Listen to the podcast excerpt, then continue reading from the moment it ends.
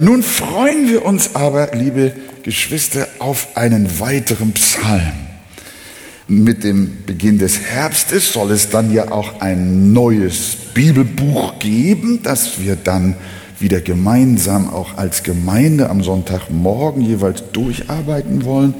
Aber das will ich euch nicht verraten, das wird euch Christian dann alsbald auch mitteilen. Heute geht es um den Psalm 16.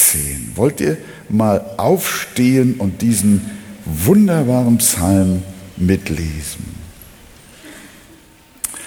Ein Juwel Davids, bewahre mich Gott, denn ich vertraue auf dich. Ich habe zum Herrn gesagt, du bist mein Herr, ich weiß von keinem Gut außer dir an den Heiligen, die auf Erden sind, an den Herrlichen habe ich all mein Gefallen. Aber jene, die einem anderen nachlaufen, werden viel Leid erleben.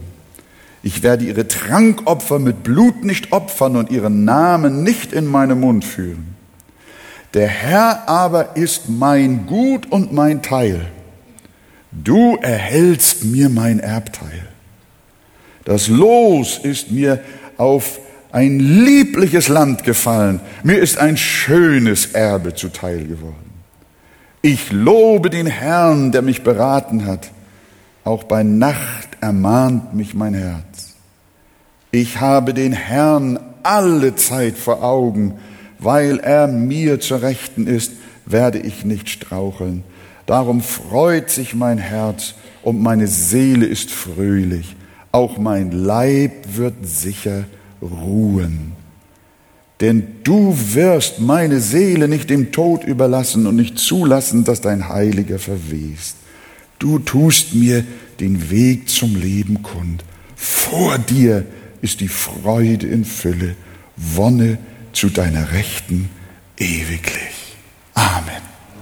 Behaltet doch eure Bibel offen und lasst uns dann auch hineinschauen in die einzelnen Verse. Dies ist der erste Psalm, der als Miktam Davids überschrieben ist. Hier in meiner Luther-Übersetzung heißt es ein Juwel. Wir haben, als wir Psalm 56 betrachtet haben, darüber ausführlicher gesprochen, was Miktam heißt. Nur noch mal zu eurer Erinnerung, Miktam kann man in zweierlei Weise übersetzen. Einmal steckt das Wort Gold darin und ein anderes Mal, man kann auch übersetzen Geheimnis. Deswegen hat Luther im Hinsicht auf Gold oft geschrieben, ein goldenes oder ein gülden Kleinod. Und andere haben auch geschrieben, eine Denkschrift oder eine geheimnisvolle Schrift. Und was wir einfach feststellen ist, äh, Spurgeon hat es dann gesagt, weil das Wort Miktam beides beinhalten kann, äh, dann hat er gesagt, ein Psalm von dem köstlichen Geheimnis. Und es ist ein, es ist ein Juwel. Wir werden es gleich sehen. Dieser Psalm ist ein ausgesprochenes oder ausgesprochener Juwel, der, die das. Und auch ein Geheimnis, köstlich. Die vorrangige Frage ist, wie sollten wir den Psalm lesen? Wer betet zu wem? Wir würden natürlich ganz schnell sagen, steht ja oben drüber ein Juwel Davids, David betet zu Gott. Ich glaube, so können wir es durchaus verstehen, dass wir hier eine Anbetung Davids sehen.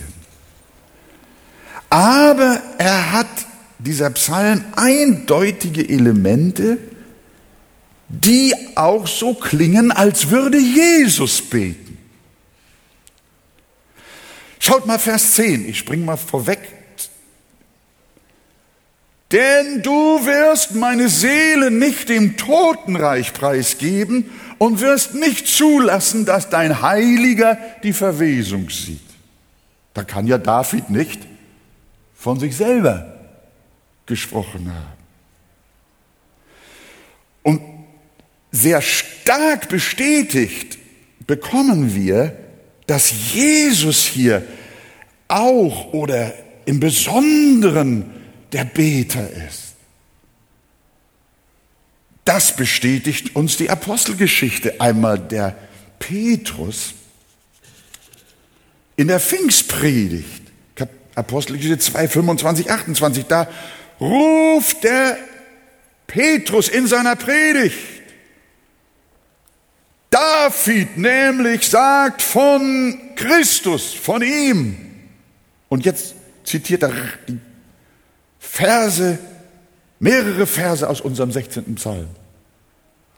David nämlich ruft Petrus in der Pfingstpredigt,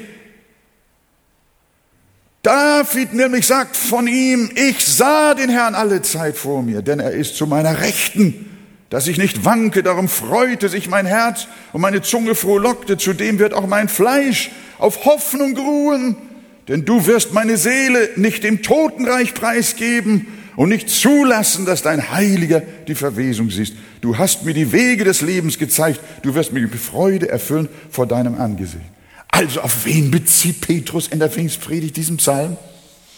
Auf Jesus.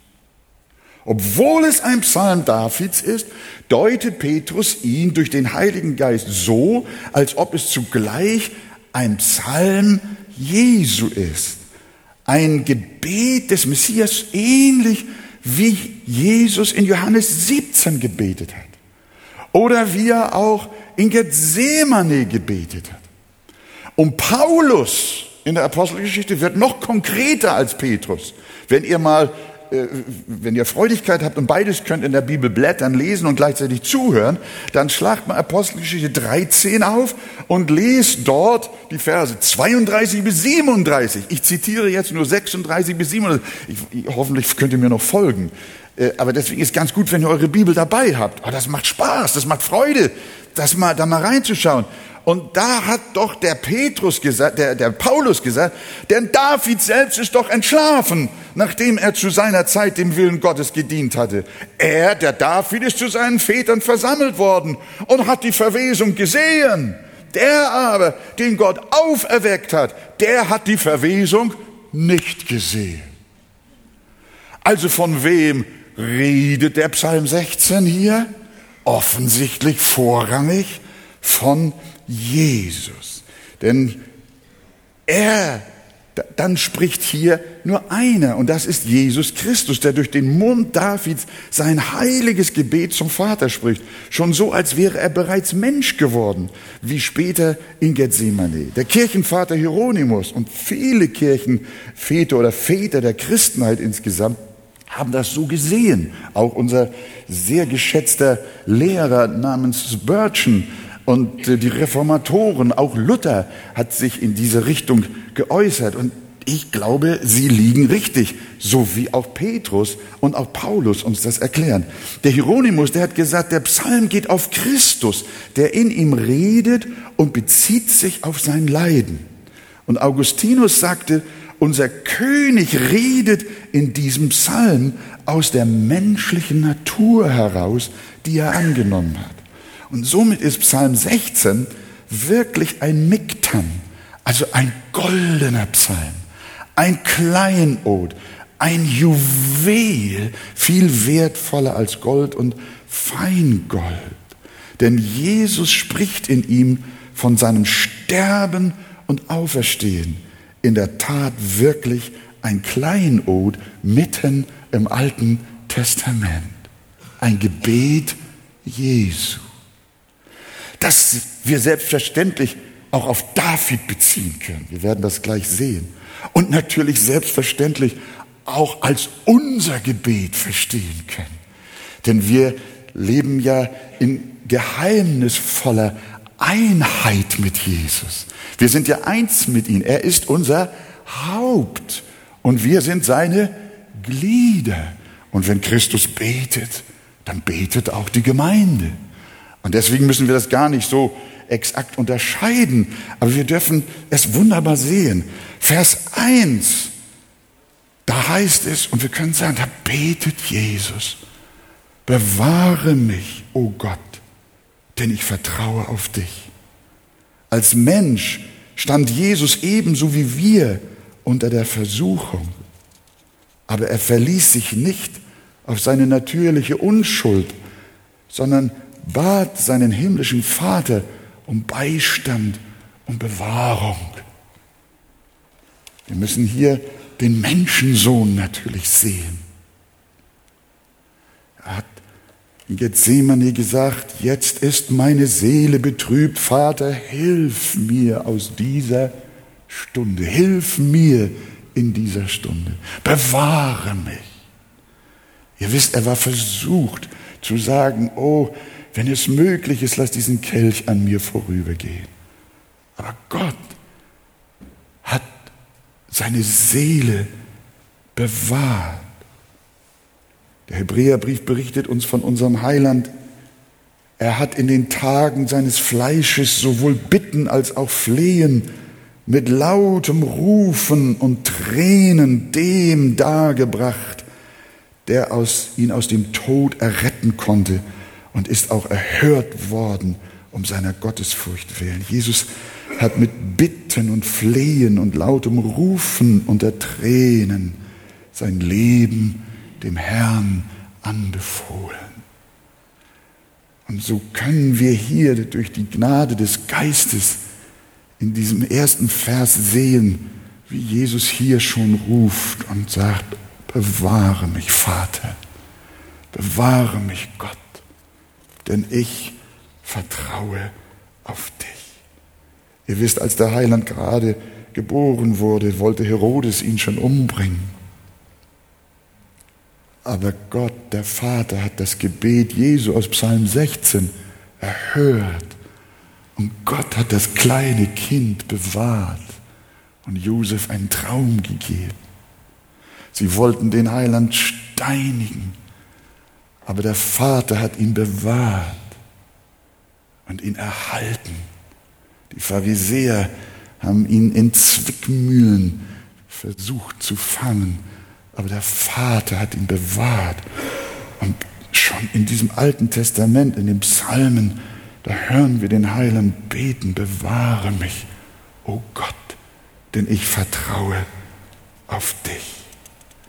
Und Gott möge auch unsere Herzen bewahren. Das dürfen wir auch hier hinein lesen oder gar nicht mehr hineinlesen, das steht da auch drin. Bewahre uns. Gott bewahre eure Herzen und Sinne in Christus Jesus. Vers 2 bis 3 schauen wir jetzt da mal hin. Meine Seele, sagt der Heiland weiter, meine Seele, du hast zum Herrn gesagt, du bist mein Herr. Es gibt für mich nichts Gutes außer dir. Die Heiligen, die auf Erden sind, sie sind die Edlen, an denen ich all mein Wohlgefallen habe.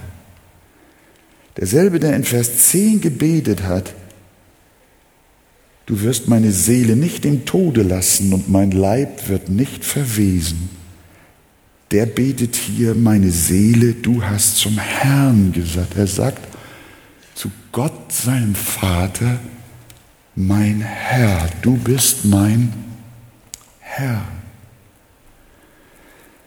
Paulus erklärt uns, dass Jesus sich selbst erniedrigte und Mensch wurde und gehorsam wurde bis zum Tod am Kreuz. Und im Galaterbrief schreibt Paulus, als aber die Zeit erfüllt war, sandte Gott seinen Sohn, geboren von einer Frau. Und was geschah mit ihm? Er wurde unter das Gesetz getan.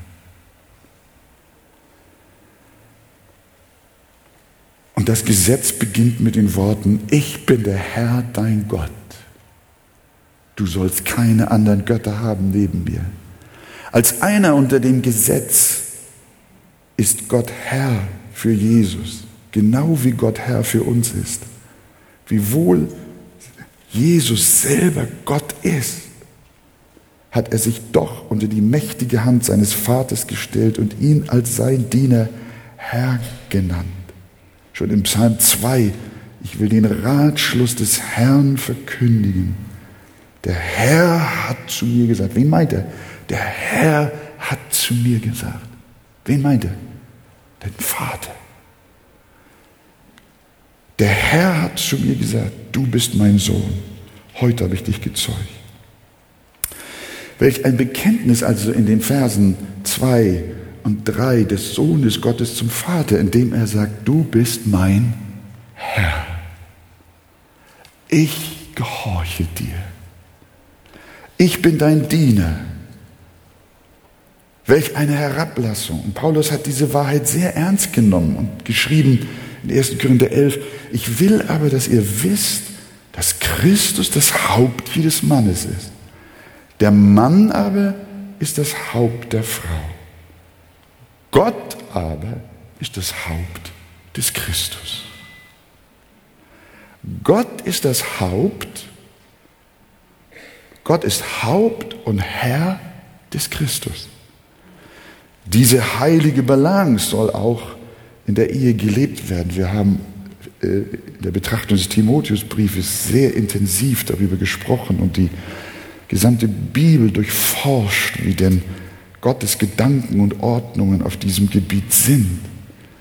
Und wir sehen, auch wenn Gott das Haupt unseres Herrn ist, rebelliert Jesus nicht, sondern er spricht in unserem goldenen Kleinod, hier in Psalm 16, in ganzer Demut und Unterordnung zu Gott und sagt, du bist mein Herr.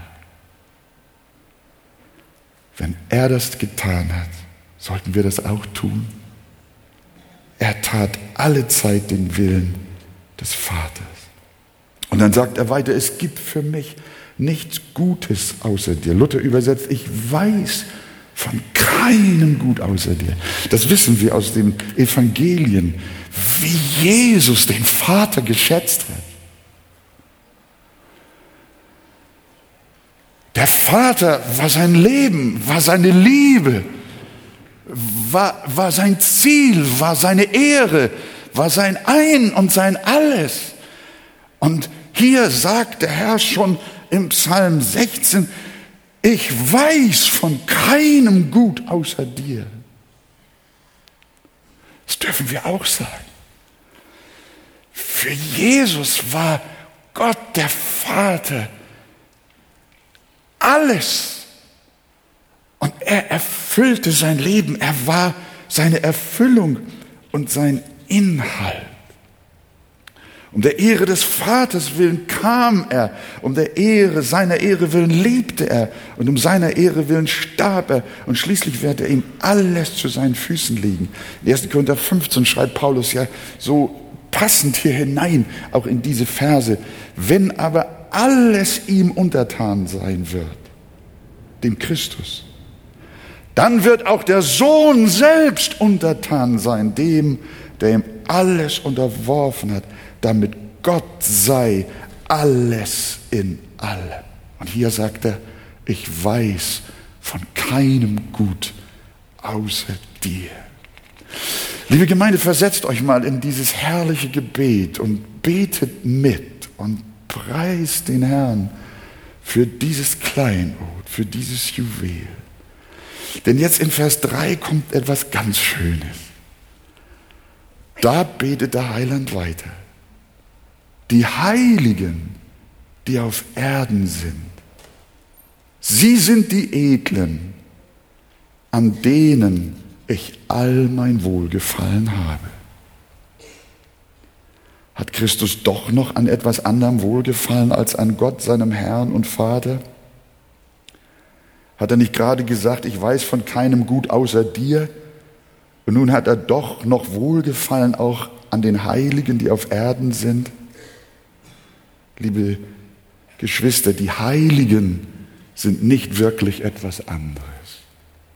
Sie gehören doch zu Gott. Sie sind Gottes Kinder. In der Offenbarung heißt es, Jesus hat sie mit seinem Blut für Gott erkauft, der uns um Christi willen ein für alle Mal gerecht gemacht hat. An diesen Heiligen um Blut erkauften hat Christus sein Wohlgefallen. Das drückt er aus. Wenn jetzt der Heiland hier stehen würde, an meiner Stelle, und ich wünschte, er täte es, dann würde er zu euch sagen, an euch allen, ihr Heiligen in der Arche, habe ich all mein Wohlgefallen. Ja? Könnt ihr euch, könnt ihr es so sagen? Ja, klar, natürlich, wir sind doch toll. Muss er doch. Nein. Da steckt etwas Herrliches auch in diesen Worten. Als er diesen Psalm durch den Mund Davids betete, ehe das Werk der Erlösung getan und vollbracht war, dann sagt er, Sie sind die Edlen. Habt ihr es da bei euch stehen? Sie sind die Herrlichen, die Kinder Gottes. Sie sind die Heiligen, liebe Schwestern und Brüder. Wir sind durch die Gnade Gottes veredelt worden durch die Reinigung unserer Herzen von der Sünde. Die Kinder Gottes sind ein auserwähltes Geschlecht, ein heiliges und ein edles Volk. Die Welt anerkennt uns nicht als edel. Sie verachtet uns und sie verfolgt die Gotteskinder in aller Welt. Sie werden oft mehr für Dreck gehalten als für edel. Aber Jesus betet in unserem Psalm, die Heiligen, die auf Erden sind, sie, sie sind die Edlen. Nicht die Weltweisen sind für ihn die Edlen. Nicht die Reichen und die Klugen und die Protzigen. Nicht das Fleisch. Nein, die Heiligen, die auf Erden sind, sie sind die Edlen, an denen ich all mein Wohlgefallen habe. Jesus sagt, an ihnen ist all mein Wohlgefallen. Ich liebe die Kinder Gottes. Ich liebe die Gemeinde. Sie sind die Herrlichen. Sie sind die Edlen. Sie sind die Heiligen. Und an ihnen ist all mein Wohlgefallen. Jesus freut sich an seinen Kindern. Glaubt ihr das?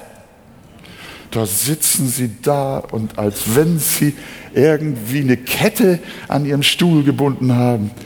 Nein, ihr Lieben. Das, ich muss ganz ehrlich sagen, ich habe meine Bürotür zu Hause zugemacht und wollte alleine sein und weinen und mich freuen dass Gott in mir und an mir, dem elenden Sünder, so eine Liebe und Wertschätzung hat. Das ist gewaltig. Christus freut sich an dir und der, unserer ganzen Gemeinde. Und jetzt kommt mal eine Frage, liebe Schwestern und Brüder. Wenn Jesus eine solche Wertschätzung von den Kindern Gottes hat, wer Wer möchte ihn darin nachahmen? Darf ich mal eure Hände sehen? Ja, noch nicht alle, einige wollen dann einen anderen Weg gehen. Nein, das ist doch die Frage. Wie stehst du zu den Kindern Gottes? Wie schätzt du die Gemeinde? Hast du auch all dein Wohlgefallen an der Gemeinde, an den Kindern Gottes? Sind sie für dich edel? Sind sie für dich all dein Wohlgefallen über allem anderen? Ich weiß von keinem Gut außer dir, o oh Gott.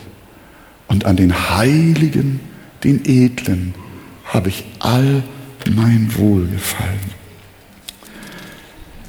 Wir mäkeln doch nicht an seiner Braut. Wir schauen nicht mit Christi Augen, sondern mit den Augen des Unglaubens Und dann sehen wir so gern die Fehler der Gläubigen, ihr Versagen, ihre Sünden. Wir kritisieren die Geschwister. Wir reden schlecht hinter ihrem Rücken und finden so viel Tadelnswertes. Wir sollten Jesus nachahmen und ihn zum Vorbild machen und die Wiedergeborenen trotz aller Schwächen als die Heiligen bezeichnen, die auf Erden sind, als die Edlen, denen all unser Wohlgefallen gehört. Welch eine Wertschätzung, welch eine Liebe, welch eine herrliche Gemeinschaft wäre da, wenn wir unsere Glaubensgeschwister auch mit den Augen Christi sehen würden. Dann sehen wir auch die Schwierigsten in der Gemeinde im Geist herrlich geschmückt wie eine Braut dem Bräutigam.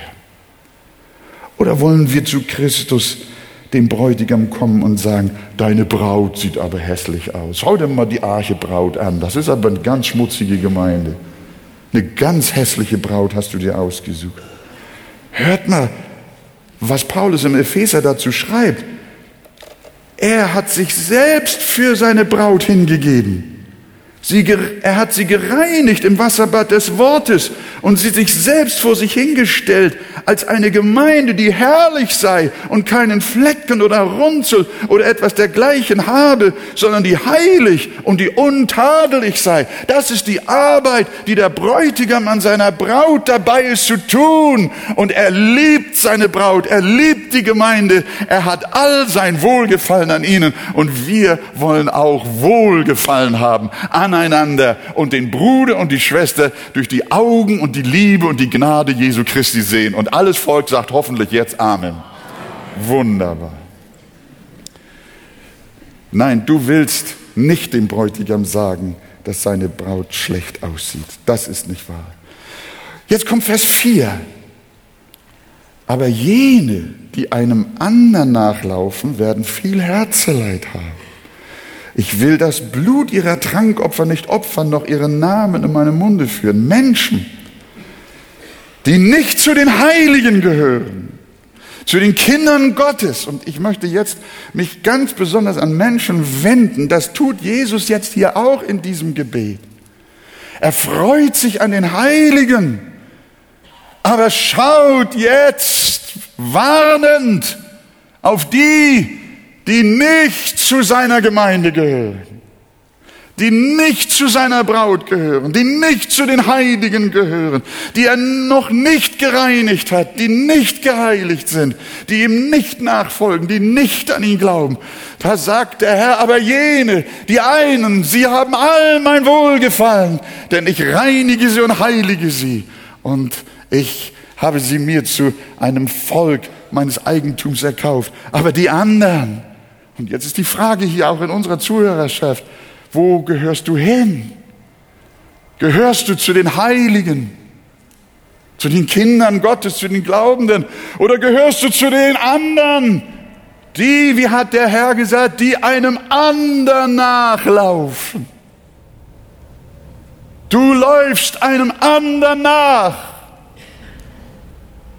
Und was weiß der Herr von ihnen zu sagen? Sie werden viel Herzeleid haben. Der Weg der Gottlosen sieht oft so glänzend aus und so erfolgreich und so schön, dass wir manchmal an ihren Wegen irre werden.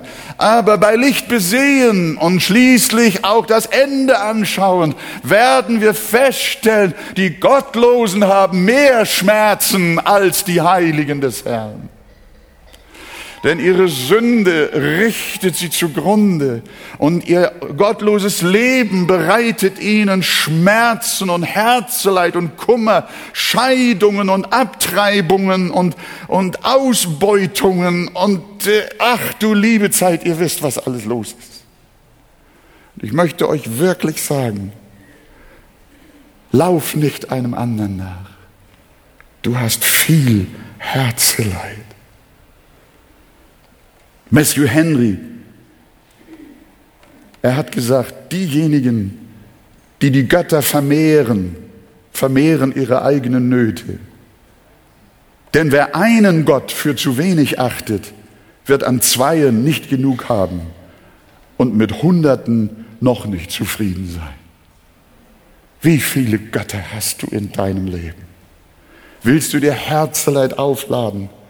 Dann lade, laufe den Götzen dieser Welt nach, lauf dem Geld nach, lauf der Karriere nach, lauf der Anerkennung nach, dem Sport und Spiel, der Musik, dem Technologiekult, dem Schönheitswahn, der Mode, lauf den Frauen nach.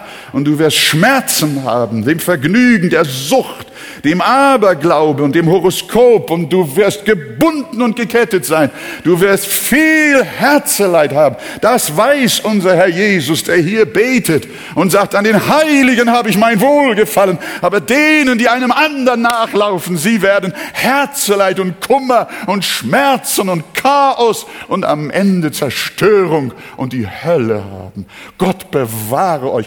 Höre dieses Gebet von Jesus im Alten Testament. Und höre es mit deinem Herzen. Höre auf, irgendwelchen Göttern und Götzen und Liebhabereien nachzulaufen. Nein, laufe dem lebendigen Gott nach, der sich in Jesus Christus offenbart hat, dass er dein Erretter werde und dass er dich auch zu seinen Heiligen zählt, an dem er all sein Wohlgefallen hat. Halleluja. Das möge Gott uns schenken. Heute Morgen Bekehrungen und Errettungen, Buße und Empfang der Gnade des Herrn. Du machst dir viel Schmerzen und richtest dich zugrunde. Vers 5. Der Herr ist mein Gut und mein Teil. Das hatten wir schon in Vers 1. Könnt ihr euch erinnern? Außer dir habe ich kein Gut.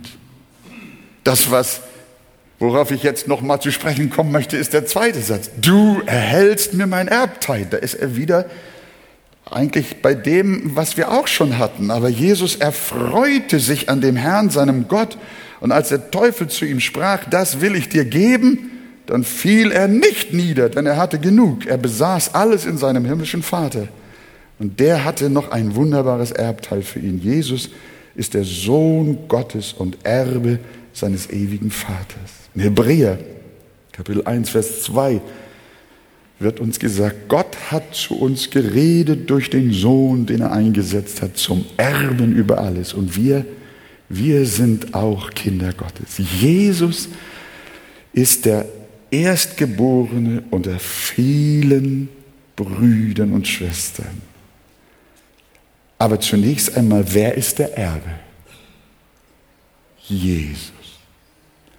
Und er sagt, du, Vater, du mein Herr, mein Gott, erhältst mir mein Erbteil.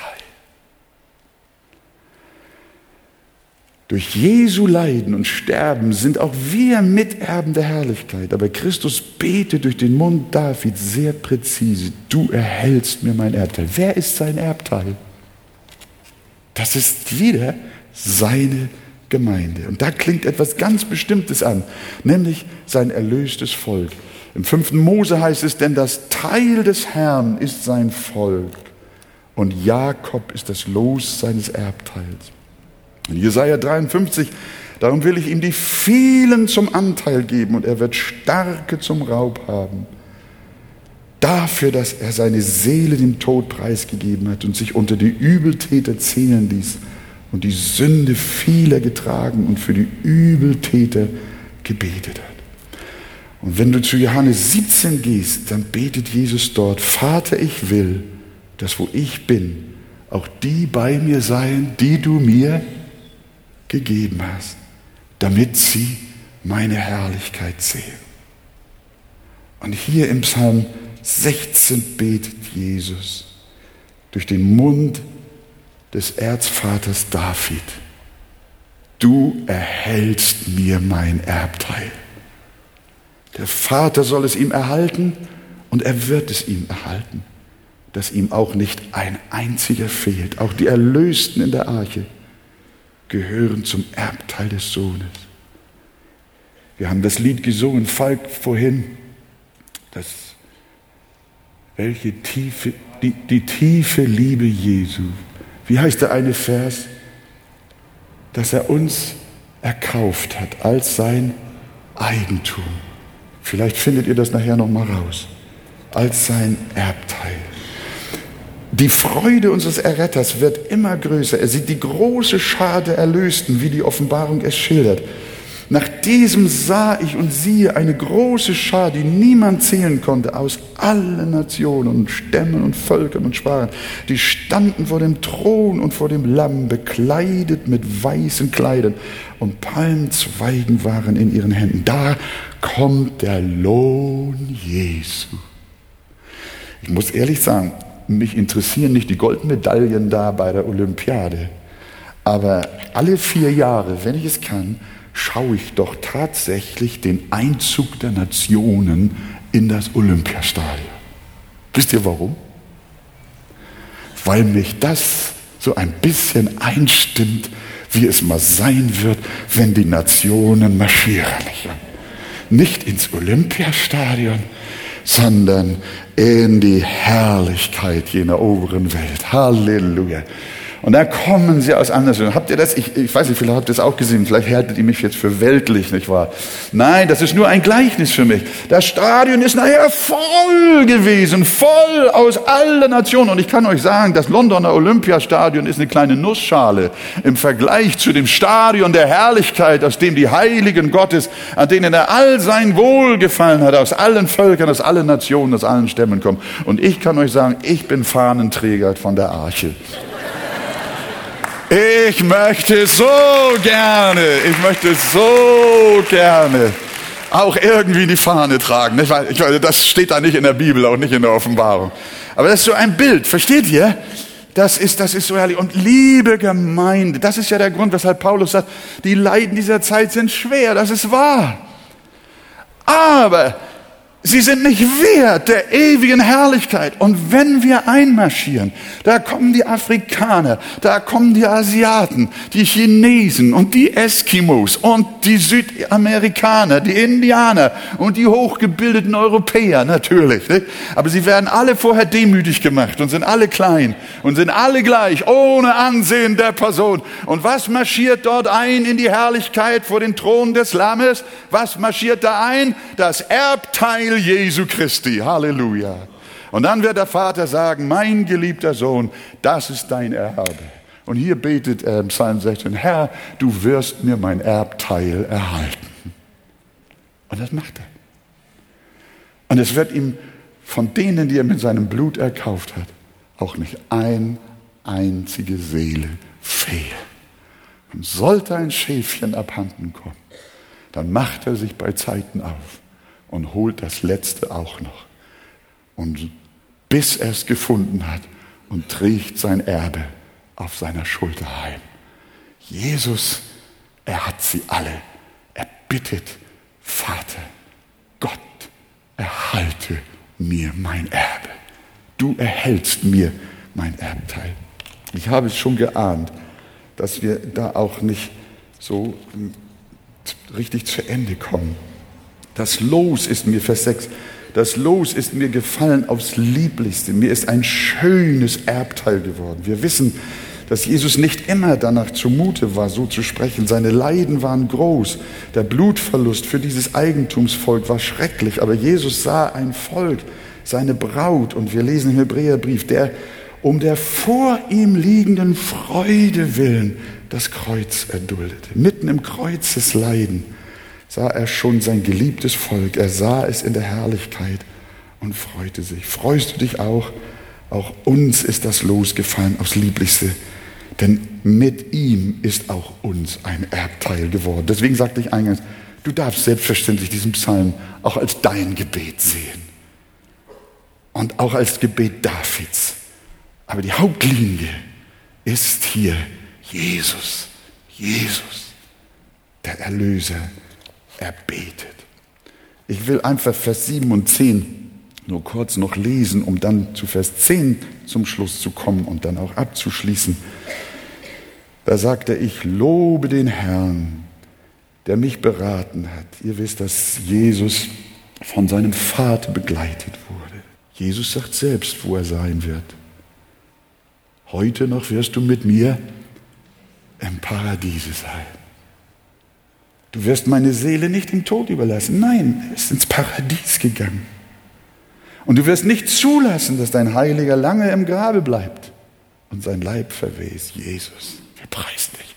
Hier ist sein Leiden, hier ist sein Sterben, hier ist seine Auferstehung, hier ist Jesus. Und dann sagt er, ja, Vater, diesen Weg habe ich vor mir, Vers 11 jetzt. Diesen Weg habe ich vor mir und diesen Weg ist vor mir niemand gegangen.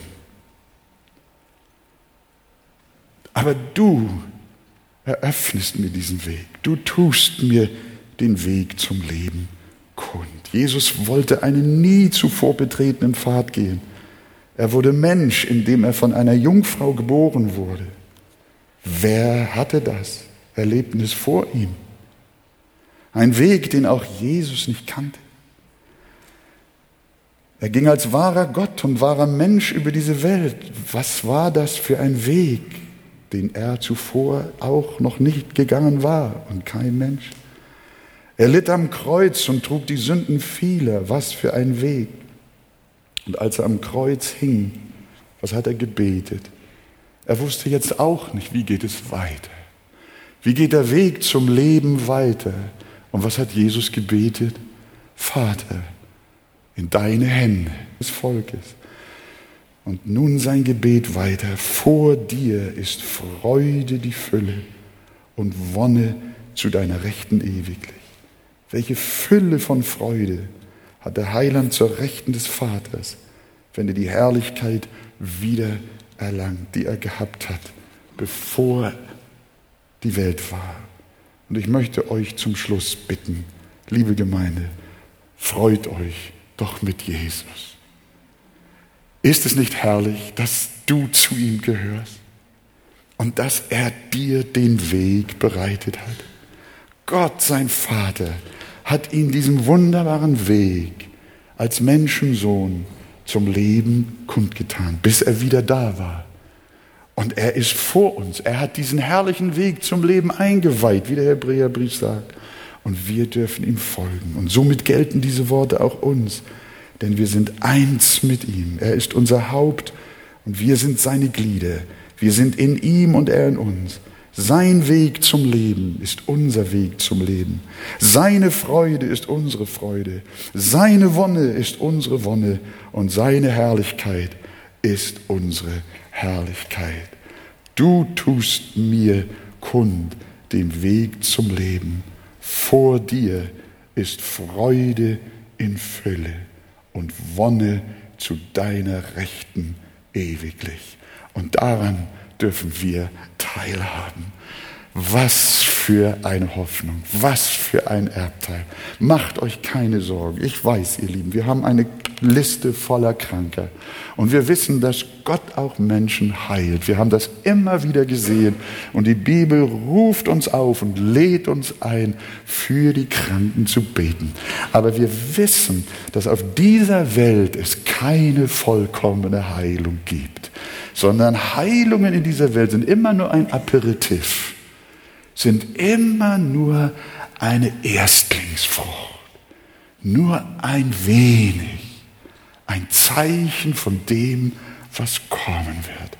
Jede Heilung, jede Hilfe, jedes Durchtragen ist nicht ein Zeichen dafür, dass Gott die ganze Welt jetzt heilen will, sondern es ist ein Zeichen dafür, was eines Tages kommen wird.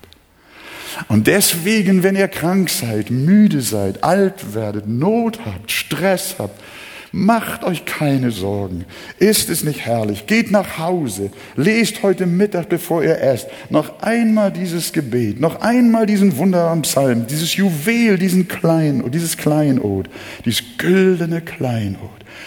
Jesus, was der Heiland betet und hänge du dich dann dran und sag, Herr, auch mein Gebet, danke, so will ich auch beten. Bete es durch und deine Seele wird froh, du wirst glücklich, du liebst das Wort, du wächst da hinein. Spurgeon hat gesagt, friss dich hinein in die Bibel und dann wird sie dein Eigentum, dann wird sie dein Bestandteil, dein Leben und deine, du wirst merken, wie du selbst verändert wirst, deine Ehe verändert wird. Das Wort verändert dich.